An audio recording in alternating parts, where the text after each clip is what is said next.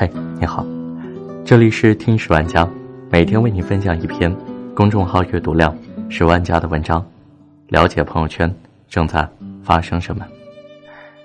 今天要和朋友们分享的这篇文章来自公众号金石相，题目叫做《九零后不敢生病，更不敢让爸妈生病》。那些被医药费逼着成长起来的年轻人，先说这么一件事：九零后同事小四说，他有个曾经闹得很不愉快的同学，几年没联系了。今天突然打来电话，我爸突然查出了恶性瘤，不是要借钱，就是想问问你，在北京有没有认识的医生，可不可以？拜托你帮我去医院问一下。小四很意外，但又能体会到他的绝望。父亲突然倒下，不管有没有用，都想把所有看病渠道找一遍，所有认识的人问一遍。我想，你们中的大多数人，可能都开始渐渐担心父母的身体了。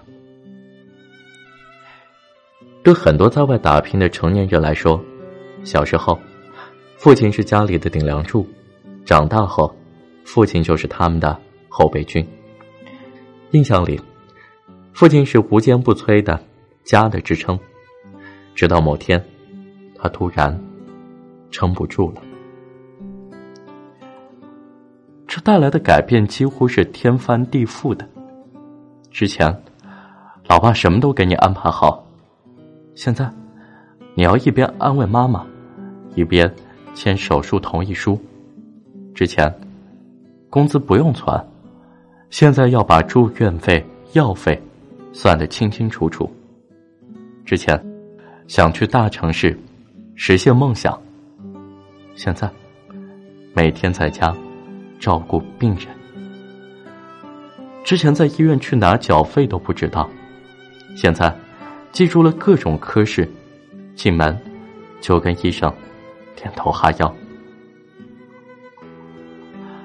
你被逼着担起了责任，你本来正要往前冲锋，但现在必须刹车了。就是这样的一夜成人。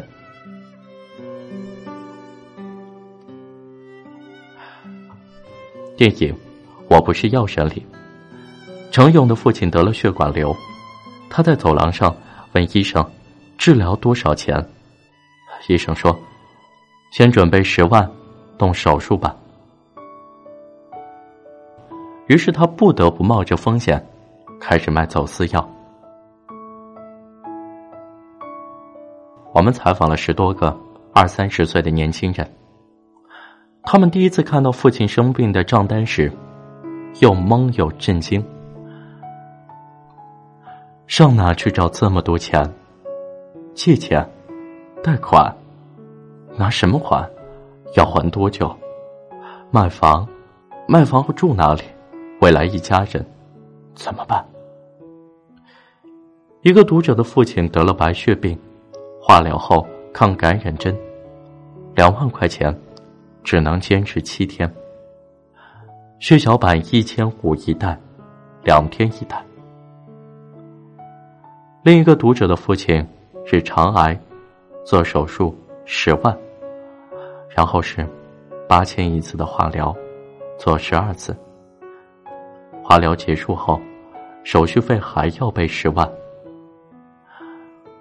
读者朵朵发给我，他爸爸在 ICU 一天的账单：突发脑血栓，抢救了一个多月，一天一万，一共三十三万。朵朵那时二十二岁，刚结束实习，工资每个月四五千。他说自己大学里天天熬夜打游戏，各种逃课，被惯大的，对钱根本没有概念。他跟妈妈哭了一晚，最后以不到二十万的价格买了家里的车和北京车牌，刷了四张信用卡。加上小额贷款，凑齐了剩下的钱。但凑钱只是开始，他必须想办法挣钱。借钱后的一年，朵朵做了很多兼职，微商，卖水果，冬天卖 UGG 雪地靴、冰糖橙，夏天卖洗发水、美瞳，每月还八千借款。这是他第一次体会到，什么叫真的花钱如流水。这也是第一次，以最极端的方式，感受到赡养父母的压力。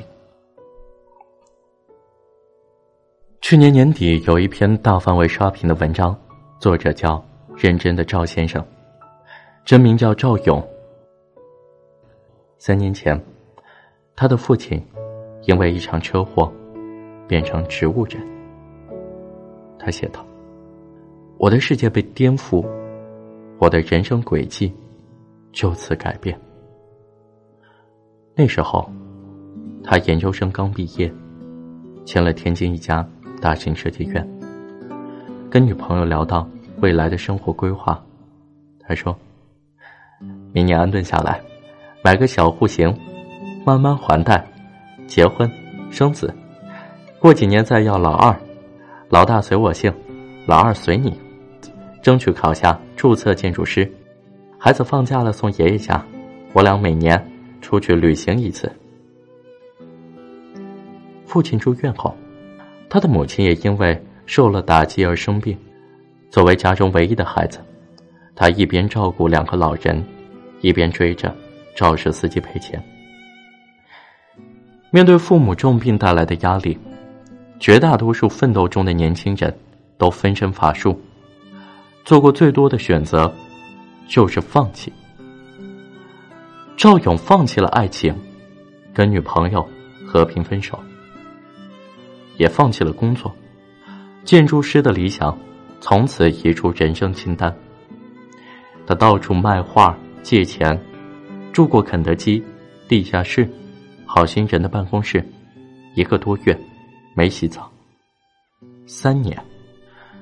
他放弃的是自己的青春。我们采访的很多年轻人，都有着不同程度的放弃：卖掉婚房，不再考研，拒绝心仪的互联网公司，进了老家的国企单位。我听过最多的理由就是：一辈子这么长，钱没了可以再挣，工作没了可以再找，房子卖了。可以租住，但爸爸一辈子就只有一个。说这话的时候，他们往往带着万分的坚定，又带着万分的无奈和不甘心。就像有个女孩说的：“很多时候，你以为你长大了，成熟了，但直到你爸突然倒下。”你才会发现，之前的你根本不知道什么叫成长。成长就是种剧痛。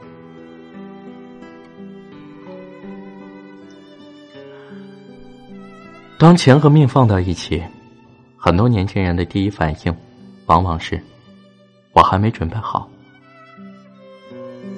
最没准备的是，生活迅速撕开温情美好的一面。向你展示人心冷暖。采访的十几个人里，每个人都心冷过。一个女孩说：“父亲跟搭伴生活的老太太一起过了七年，生病后，老太太却不闻不问。父亲去世后，还没下葬，老太太就开始跟他闹分家产，问他要钱。”他说：“在一起生活这么久的人，从没想过会是这样的场面。遇到更多的不是激烈的冲突，而是各种推脱和无视。亲戚朋友都说有问题会尽力帮忙，后来打电话，都是支支吾吾的要工作，要带孩子，忙不过来。借钱就更别谈了，次数多了电话都不会接。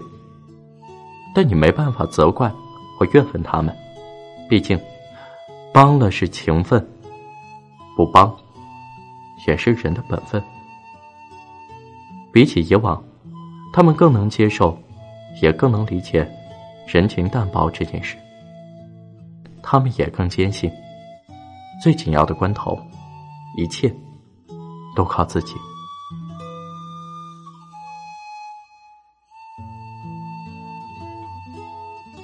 朵朵的父亲因脑血栓常年卧床，智力退化，吃饭要哄，睡觉要哄，他不睡，谁都不能睡。他承认自己有时也会受不了，有时他在卧室喊我，我也懒得去看一下，就像《狼来了》那个故事的感觉，你明白吗？我一过去，他就消停了。但他忘不了一些细节。爸爸糊涂后，会经常问他：“爱不爱爸爸？”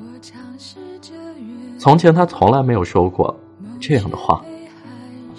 朵朵每次都回答：“爱。”他爸就会开心的笑：“好闺女。”说起来挺沉重的，第一批九零后，不得不开始面对。赡养父母的压力了。